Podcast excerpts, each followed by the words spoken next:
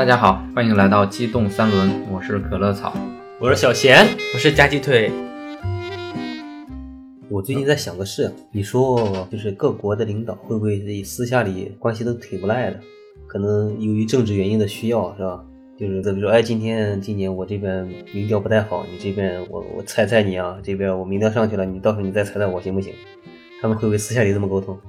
很有可能，我怀疑这些高层们他们之间都有一个秘密的社交的 APP 渠道，APP 自己研发的，他们可能都在一个群里面，走的是专有网络或者互联网那些。对，然后可以 私下拉个什么各界政要领导沟通群，嗯，可以自动翻译那种，不管是什么各国语言发出去了，起码上我觉得前百分之五十的。啊，前五十名的大国领导人都在里面，对他们主要是在里边每天沟通一下，哎，我们这个国际形势应该怎么运转，然后怎么样能让我们各自能达到自己的利益最大化。对这些屁民们又开始这个啊不不安分了，制造点事端，让屁民们老实老实，对不对？这个可能倒是国内的一些政治需要，但是在国际上可能更多的是大国之间，哎，我可能要从你那儿弄点什么东西。对对对，我们一起合伙把那那边那个矿给它开一开，然后再制造点什么矛盾，我创造一个什么样的需求，所以都是这个钱呢怎么分成，利益怎么划分，对吧？对，然后沟通好了以后，第二天再找宣传部把这些东西变成国际新闻，然后再发布到全国各地，在全球的主流媒体做个宣传，对吧？把这个整体的舆论就是搞起来，符合各自的那个政治需要。对，你看伊朗、朝鲜这种，他们的这个经济形势不太好，那就搞政治形势嘛，对吧？我制裁你。然后像伊朗的这种属于什么政教合一的国家是吧？朝鲜这种高度世袭的国家，就说不是我们经济发展不好，而是因为美国制裁。所以刚才我们说的这些呢，就是一个典型的阴谋论吧，算是，嗯，对吧？所谓的阴谋论什么呀？阴谋论的功效就就让头脑简单的人看起来头脑不简单，就让我们这些简头脑简单的感觉自己其实仿佛知道什么惊天大秘密。经过自己一番合理的推理，好像哎，好像不是那么一回事儿。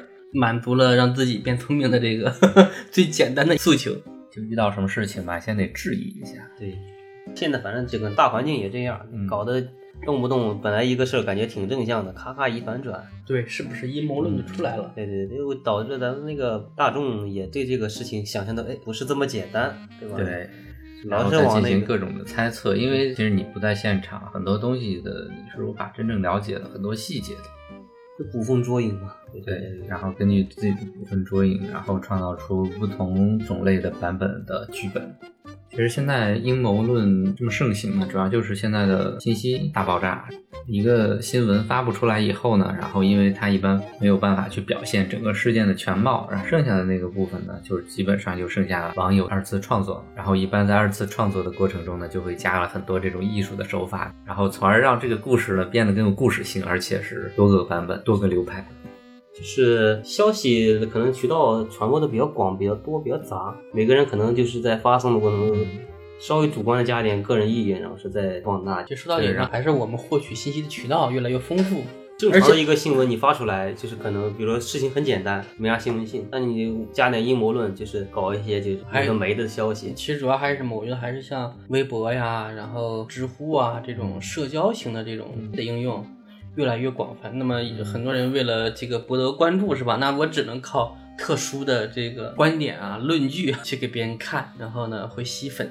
嗯，不管是他创作也好，还是你去消费这个内容也好，都是门槛很低的一件事情。对，所以它就也很容易传播。所以就是这个就给这些所谓的也猜想也好，或者说网上的说是个阴谋也好，就滋生了这样的一个空间。其实像我们自己，像我本身也自己很喜欢没事儿去做做一些 大胆的猜测。对，你总是感觉自己猜测到可能事情并没有这么简单，自己往这个想要了解的方向发展，嗯，可能就从网上能找到很多能佐证你的那个观点的想法。大家都感觉自己就是感觉自己窥探了宇宙的真理，对，就觉得哈事情往往没那么简单。但有时候事情往往就那么简单，就很简单。对，就比如说前阵子比较网上比较火的一个事情，就是那个生活比较枯燥的那个朱一蛋，一个网红啊，朱一蛋的枯燥生活是吧？对他的那个导演、编剧也算是一个员工吧，小策完了就离职了嘛，也不离职，就是俩人就不一起干了。嗯，对他最最重要的是，他还是那个朱一蛋的视频的配音。他是编剧、导演加配音，多反正身兼数职嘛。，但是我觉得配音比较重要，因为配音这个是观众实实在在能听到的一个，可以说是符号吧，因为那个声音挺特别的。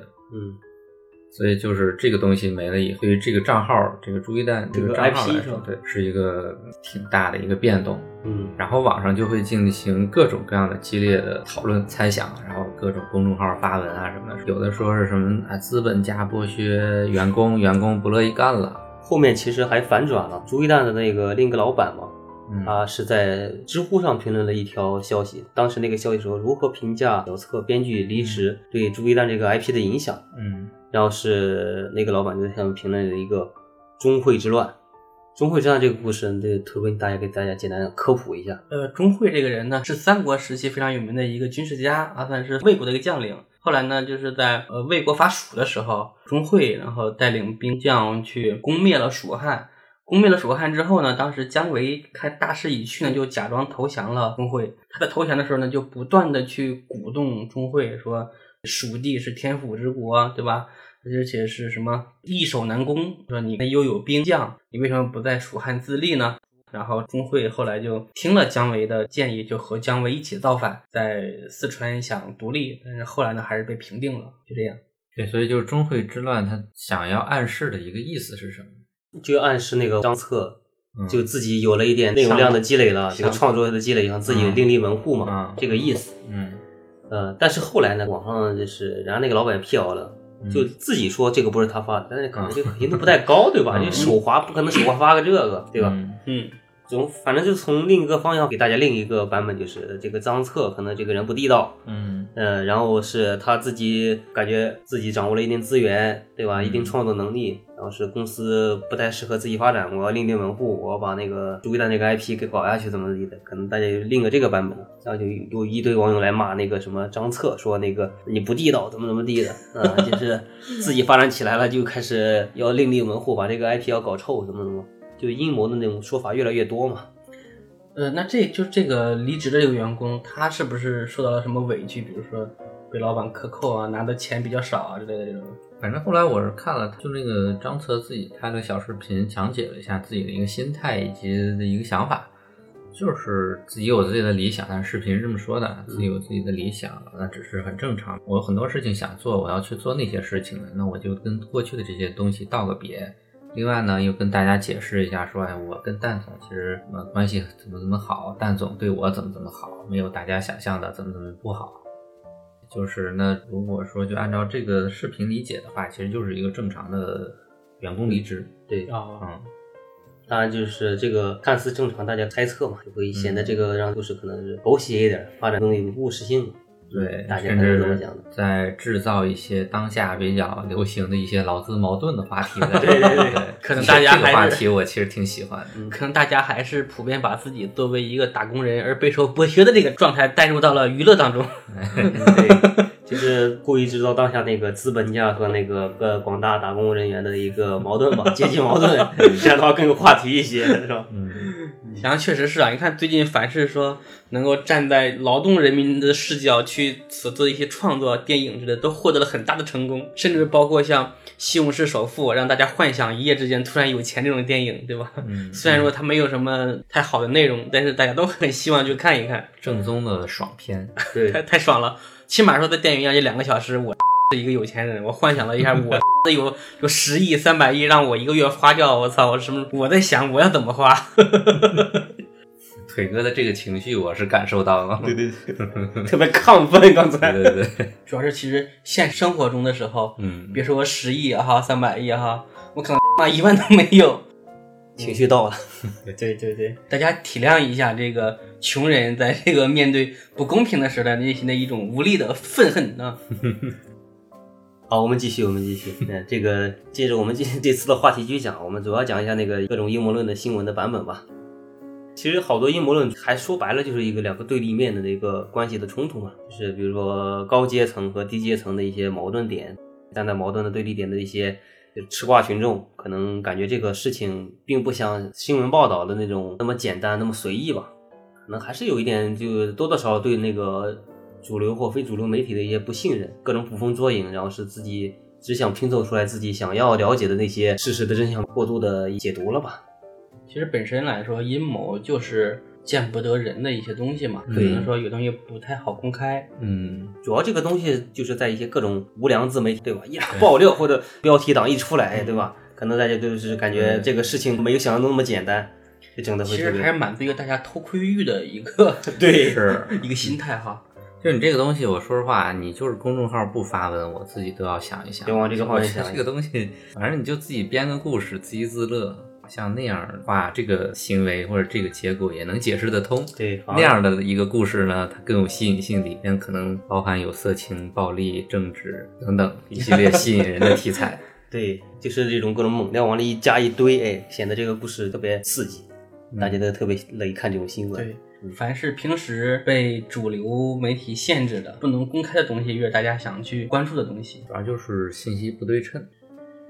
其实还是要分啊，像我们说的呢是阴谋论，对吧？就是大家从自己的观点上去理解不同的事事情啊。但其实有些阴谋还是在我们生活中，甚至我们的政治中更广泛的。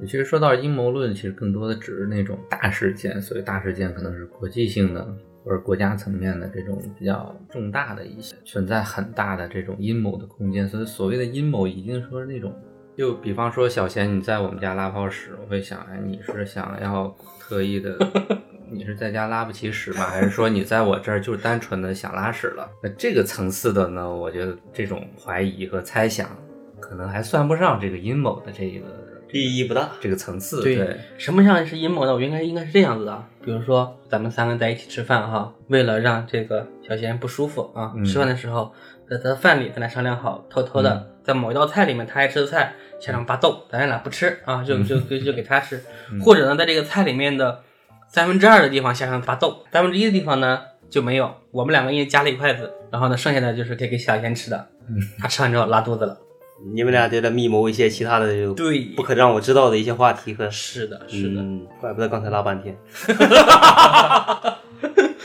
其实这个像我们常说的，我们什么《孙子兵法》呀，什么三十六计啊，这些大部分都属于阴谋。比较火的像最近的美国大选嘛，这啊个涉及到拜登那个贪污门，这个他儿子那个外门，具体这个事件的来龙去脉还没具体了解嘛，可能这个嗯多多少少会左右那个大选的一个选票，这个整个一个选对，还有说什么中国干预美国大选，俄罗斯干预美国大选，现在又说伊朗，将来是把朝鲜也拉进去啊？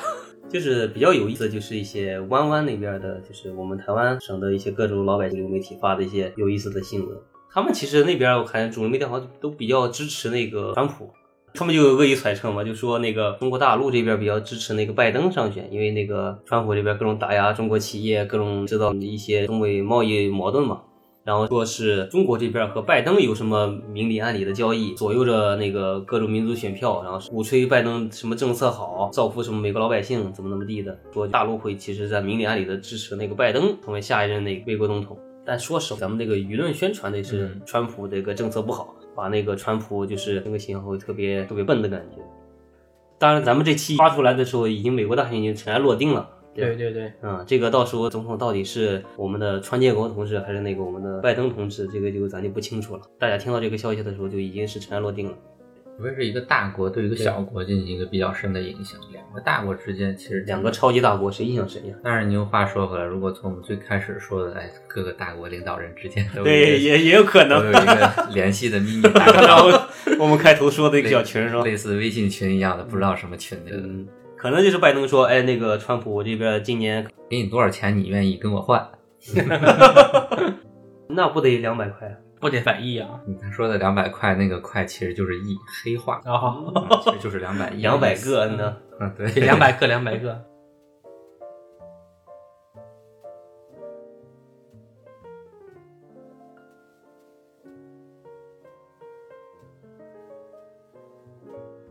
其实说起来，像今年的新冠肺炎啊，这个事情也是蔓蔓延到全球嘛，现在也是嗯至少在国外越来越严重，也是对挺难控制的。完了，这个东西就滋生了很多这种阴谋论的对对对空间。对，最开始说的是中国的这个病毒研究所，武汉病毒研究所的问题，对，这是最开始是国内的阴谋论。然后后来呢，这个病毒扩散到全球啊，又开始说什么特朗普什么中国病毒，对吧？又说是中国之类的问题。中国想要通过这种方式去削弱其他国家的一些实力啊，或者怎么样的，会有一些这样的言论。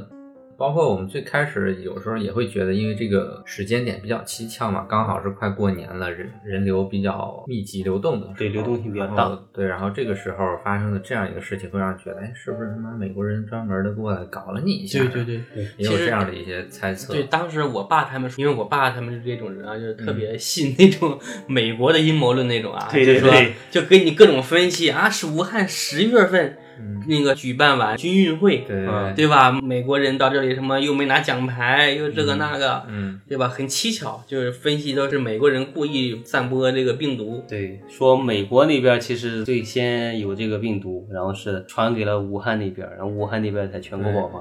然后就刚开始的时候，大家对这个病毒的起源到底在哪儿，其实谁都不知道。各种对。猜测。说白，到现在也也没太明白，蝙蝠背了个锅，不过到现在也没有个具体的定论嘛。没有呀，那也不知道它是怎么来的。然后是美国那边是四五月份爆发的时候，传的特别火的就是各大企业这边研发了这个病毒，不会有那么好心给你们发放免费的疫苗和抗毒针，其实针里面就隐藏了就是微小的那些纳米级别的什么芯片，呃，植入你体内以后就可能对人进行什么控制，说各种邪恶的计划，各种反对嘛。然后说他们说不要用中国的磁性口罩里边那个硬的条儿，什么中国五 G 有这发射什么信号什么的，嗯监控你的生活。怎么间接的控制人的行为，影响你的思绪，阴谋论真是无处不在。嗯，而且这个言论散发的比较广的，就是当时可能是在那个美国那个老百姓的这个中间，伴随着阴谋论一起比较火的一个叫什么？对 Q 组织，就是一个美国很大的一个阴谋论的一个散播的组织。嗯，他这边就是各种散播这种谣言嘛，什么病毒，就是为了大公司来控制人们那种说法，就是他那边来散播的。而且就是你发现，就是这种特别大的阴谋论，就会特别涉及到一些什么大企业、政府，就集中在这些权位特别高的这些人身上。因为这些头部的这些人掌握了世界的大部分财富嘛，他其实就想为了更好的控制群众，防止这些财富的外流，所以才制造出这种各种的什么冲突啦、病毒啦，为了进一步控制那个咱们这些这些老百姓。嗯而且他们这些组织散播的原因就是说，就跟咱们刚开始开头讨论的一样，什么叫这个叫什么生成国家。其实这种各国的政界领导人，其实就是那些森城国家里面的那些组织给内定的。就比如说，哎，这个国家，嗯，他的领导人是他的从小培养的，就是从他年纪轻轻的时候就在培养这个人，让他那个一步一步的，就是成为这个国家领导，实施对整个全人类的控制。而且他们还称这个这个组织叫什么光明会还是什么？而且说那个特朗普是那个 Q 组织的一个核心领导人员，说是明里暗里的就要扳倒这个光明会，揭穿他这个里面的阴谋和那个犯罪事实。把这个光明会堕落计划了，以及他一个司法体系的以情报机构给一网打尽，将权力最后还回美国的广大人民群众。这怎么这么这么耳熟呢？农村包围城市吗？我记得之前的时候，就是三六零的周教主不是很性格很刚嘛，跟这站跟那个站。后来他们就是说，只有在三六零实施免费以后，那些大规模传播的电脑病毒啊才终止。啊就怀疑之前那些杀毒软件们，像什么瑞星呀、什么卡巴斯基呀、小红伞啊这些，嗯，他们就一边制毒，然后再一边卖软件。啊，对，是吧为了提高销量是吧？但其实想想分析也有道理，对他，对吧你说他这样分析的路子也挺对你。说就是三六零出来免费以后，哎，那些软件都没有了，病毒也没有了。嗯，而且就想他那个动机是什么？就他这些杀毒软件是为了干什么呢？就让电脑瘫痪吗？对他们有什么好处吗？归根结底，对那些杀毒软件的一些厂商有好处，就是你这个电脑被那个毒清了，我这边杀毒帮你处理掉这个问题，触发我的那个软件销量，我这边呢可以快速的敛财。这就是阴谋论的一些典型啊。嗯，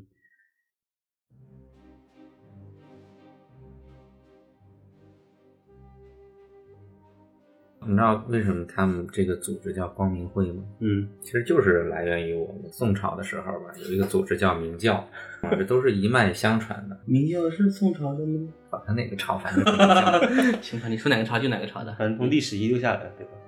这个说到历史遗留啊，我们的历史上有很多很多的阴谋和阳谋的事情。那说的阴谋呢，那就是说见不得人，背地里面商量的一些谋略。大家可以看看我们的这个。三十六计啊，《孙子兵法》啊，这些书上，他们所针对每一条计谋后面跟的那个小故事，所附的那小故事，给大家讲的，都属于阴谋。那比较有名的，比如说像这个楚汉争霸时候的那个明修栈道，暗度陈仓，包括四面楚歌，这些都是属于非常著名的阴谋。大家读的一些历史故事读多了，可能就就比较了解了。我现在脑子里边就能想到一个故事。田忌赛马，这算阴谋吗？不知道，算阴谋呀，小小阴谋吧，小诡计吧，对，小小诡计，小伎俩啊，算阴谋。阴谋只能说是引引发了一个大事，对对对，达不到那个政治的层面，但是它也是属于见不得人的一个事情，就应该属于什么？是属于一种排列组合吗？还是诡计？嗯，取巧，那也是蛮厉害的，算一种一种谋略。那阳谋呢？就是说我把我的想法说出来，但你又必须遵循的这些事情。你虽然不愿意，但你还得干，这就是阳谋的一个厉害之处。就说到阳谋这块，其实大家对这个东西呢都不是特别了解。嗯，你可以哪些故事比较有代表性的？嗯，我前段时间在这个翻看百度的时候啊，突然翻到了一篇文章上，他介绍了一下我们中国历史上非常著名的四大阳谋。就是即使你是被害方，你也不得不执行。我这边就挖了个坑，你不跳也得跳。对，就反正就是我知道你想干嘛，然后但是我又没办法，必须也得照这么做。虽然这个这么做下去对我是有损害的，但是没有办法。嗯，那四大阳谋是什么呢？我们一起来解密一下。这个四大阳谋，按照时间线来说，第一个阳谋是二桃杀三士。这个发生在战国时期的齐国，齐国呢，在这个齐景公的时候，那出现了三个非常厉害的武士，就是打仗啊、攻城略地呀，都非常牛逼、非常厉害。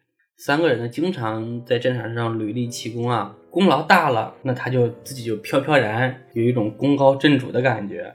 钟会之乱，然后呢，齐景公就想把他们除掉。这个事就跟谁说了呢？晏子，晏子呢设了一个计谋，让齐景公呢把这三个勇士都招过来，招到一起，然后呢要赏赐他们桃子吃，只给了两个桃子，就说你们比试吧，谁的功劳大，这个桃子呢就给谁吃。那这个大家都觉得自己功劳不小，就开始抢这个三个武士。抢的时候呢，第一个跟第二个一人抢一个，那第三个就是说，老子还没拿，你们两个有有什么资格吃呢？他就把自己的功劳亮出来之后，另外两个人觉得，哎呀，确实是他功劳大，那我不应该拿，这太丢人了，怎么办呢？死了吧，然后就自杀了。然后呢，这两个人自杀了之后，最后你一看，我操，哥们儿，你们俩也太硬气了，你俩就直接抹脖子了，这让我也很难受啊，那我也不活了，咔，自己也就自杀了。这个就是历史上非常有名的二桃杀三士。这杀哥们儿也真气性大，也没见识，俩桃就死了仨人，服了。不，这个是这样，在这个春秋战国时代啊，那个时候是什么？类似于现在西方讲那种贵族精神，嗯，大家是不怕死的。什么最重要呢？名誉是最重要的。对，其实你可以看看西方近代的那些什么贵族精神啊、决斗啊，都是从我们老祖宗那里遗传过去的，气势精神继承过去的。反正就是为了维护名誉、不惜生死的这种精神嘛。其实我们古代的那些言官，他们也都这样。对，可能对这种轮回看的比较重，觉得我这一下子死了，我我下次还可以再转生。十八年后遇是条好汉。对对对对对吧？还有一个可能是他们功成名就的时候，可能基本上已经四十岁了，平均寿命嘛，可能也就五十岁。五十来岁不差这十年是吧？不差这十年，完了也保一下名节吧，完了就抹脖子。但是这个其实我觉得那三个。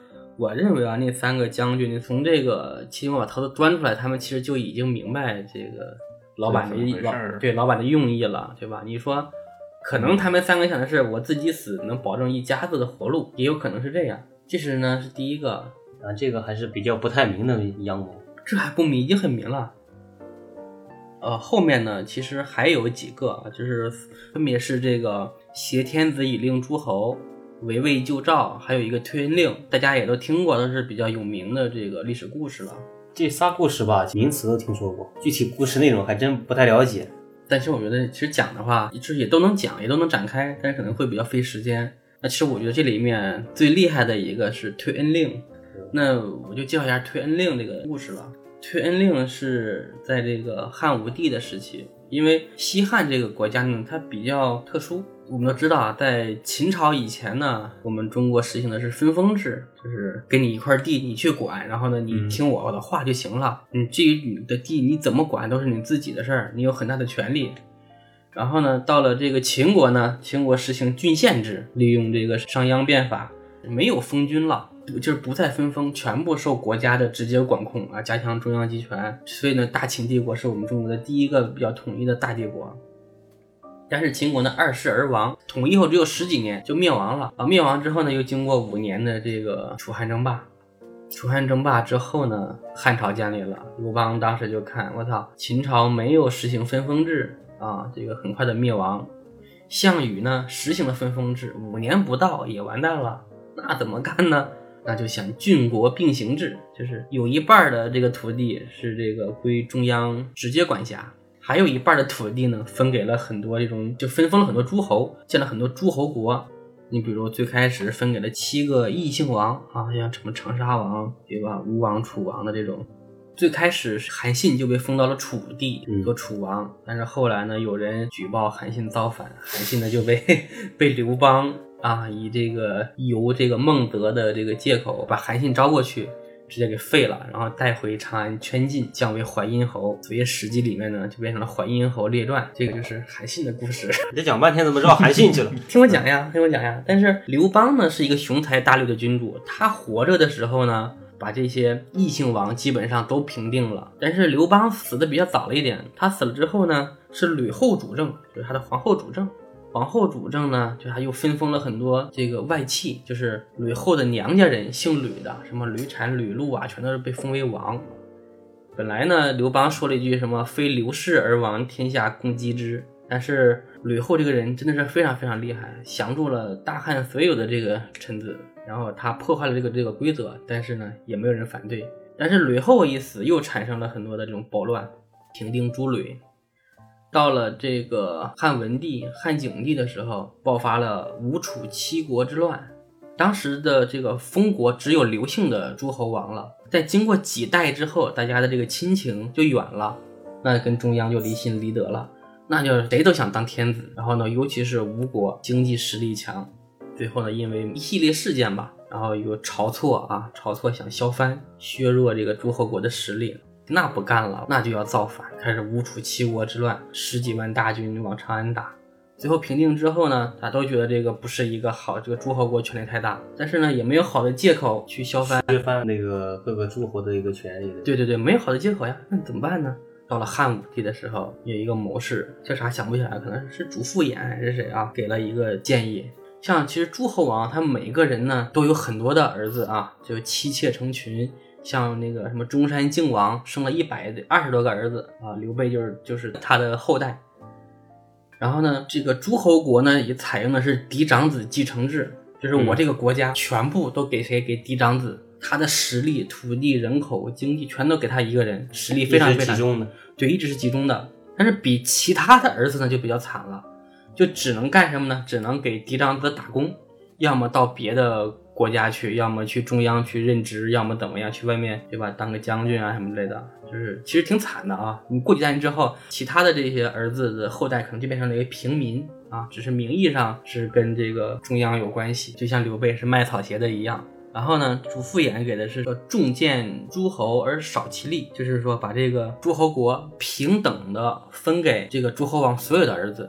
对吧？你比如说什么长沙王啊，长沙国一分为四，还有什么胶东国什么之类，反正就都很小很小的国家了。我第一次分分了三个，那我的儿子们还会再生儿子呀，再一分就更小了，就很小很小，最后就变成一个村儿一样，就很小，没有能力。但是你想，这个诸侯王们能看不出来中央的这个真正的用意吗？也不傻，能看得出来。但是谁敢反抗呢？不仅不能反抗，还得执行。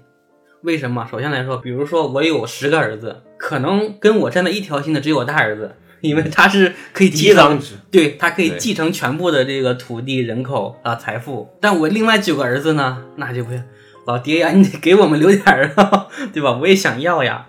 你说这个时候，如果说他想跟中央去打仗，他打得起来吗？九个儿子把大门就打开了，或者可能直接起内讧了。直接把老爹把嫡长子就干掉了，大家一起分，就这样。而且执行起来其实也相对比你中央直接收回权力也好执行一点，因为毕竟这个土地至少从你第一代和第二代人来说，那还是你的土地，你再分给几个儿子，那也是你的儿子，对对对，会相对好执行一点。只不过虽然你会想到我将来以后我的权力会变得非常的弱，但是你也没有办法。对，那起码说让我的儿子们可以享受几代的富贵，嗯，是吧？只能这样了。所以啊，这些封国的国君们啊，还是必须按照这个中央的目的去执行这个推令，把自己的国家一分再分，最后分没了，然后威胁中央的力量就不存在了。最后汉武帝就集中力量去打匈奴。主要是你这个你不这么推行的话，他这个下面的儿子也不干呀。你儿子们不干，汉武帝也不干呢。汉武帝那么雄才大略的君主，你不干，我就先灭了你。相当于是就是你你没有办法的去接受别人对你这样的一个政策，就你进退两难嘛，你没有办法拒绝，对对吧？我知道他明明是来弱化我、瓦解我，让我变得更弱的一个政策，但是我必须得执行。但中学课本上讲的时候，推恩令倒没有就是往这个方向讲，嗯他，只是讲了这个政策的好处，是吧？就是嗯加强中央帝加上集中央权了集，权，对其实并没有说这个东西其实是一个阳谋。还有一个，我觉得就发生在近代的，就是国共的第二次合作，建立了这个全国的抗日抗日战线。抗日统一战线，对对对。哦对，因为这个、哦，对对，你说的确实是，嗯，对，当时就是应该是由我们这边提出的一个，呃就我党提出来的一个合作计划，对吧？对，呃，就是在那个抗日战争爆发之后哈，嗯，七七事变之后，嗯，共产党这个通电全中国，说要和国民党建立抗日统一战线。其实对于我们来说，其实当时的一个实力啊，说实话不是特别雄厚。对，那三七年的时候刚刚完成了长征，是吧？当时中央红军到陕北也就三万的部队，据说哈、嗯对外公布是三万的部队，可能实际上呢就一万多人。嗯更少了。对对，很少很少其。实就是势力很小，但是它有一个巧劲儿，就是这个东西通报全国，就我们现在呃外国的侵略者来侵略我们了，难道你现在还要镇压我吗？我们现在不应该一起对外去这个抵抗外族的侵略吗？对吧？道德给你绑架上，然后你怎么办？你骑虎难下。想想也是啊，你想以蒋介石那么牛逼的一个政治人物哈，嗯他上台之后，把国民党那么多的派系和军阀完成了一个名义上的统一，那也是相当的了不得了，相当厉害。对，他应该能够看得出来，包括周围的谋士啊，应该能看得嗯出来这个共产党的这个真实目的哈，还是为主要是保全自己 啊，不不，说错了，还是以主要的这个抗日为目的啊，不惜嗯牺牲自己啊，多少也做出了点牺牲吧。很多牺牲呢，嗯很多牺牲对对对对。其实要不是这个后面的政治局势的走向，其实不太好说。就很难定了，对，确实是。嗯。不过也让日本侵略者能够真正感受到我们中国人民万众一心，所以这些阳谋呢，就是摆在明面上，你知道它的真实意思，又必须接受啊，这就是阳谋。那今天呢，我们就主要聊了聊从阴谋论到阴谋，再到阳谋，把这几个近期我们比较关注多的一个话题，给大家一个简单的聊一聊。是希望让大家枯燥的生活有那么一丢丢的八卦八卦的色彩，我觉得这个阴谋论里面有很多八卦。我感觉这个阴谋论呢，可以大家平时有的有事没事的话，可以自己就是发散发散思维，对吧？给自己解解闷儿，倒不用说你这个上升到很高的程度，嗯，别造谣就行。了你就不要往上发，对吧？不信谣不传谣，谣言止于智者。嗯，嗯，那我们今天就先聊到这儿了，那就先这样。先这样吧，好，好拜拜。拜拜。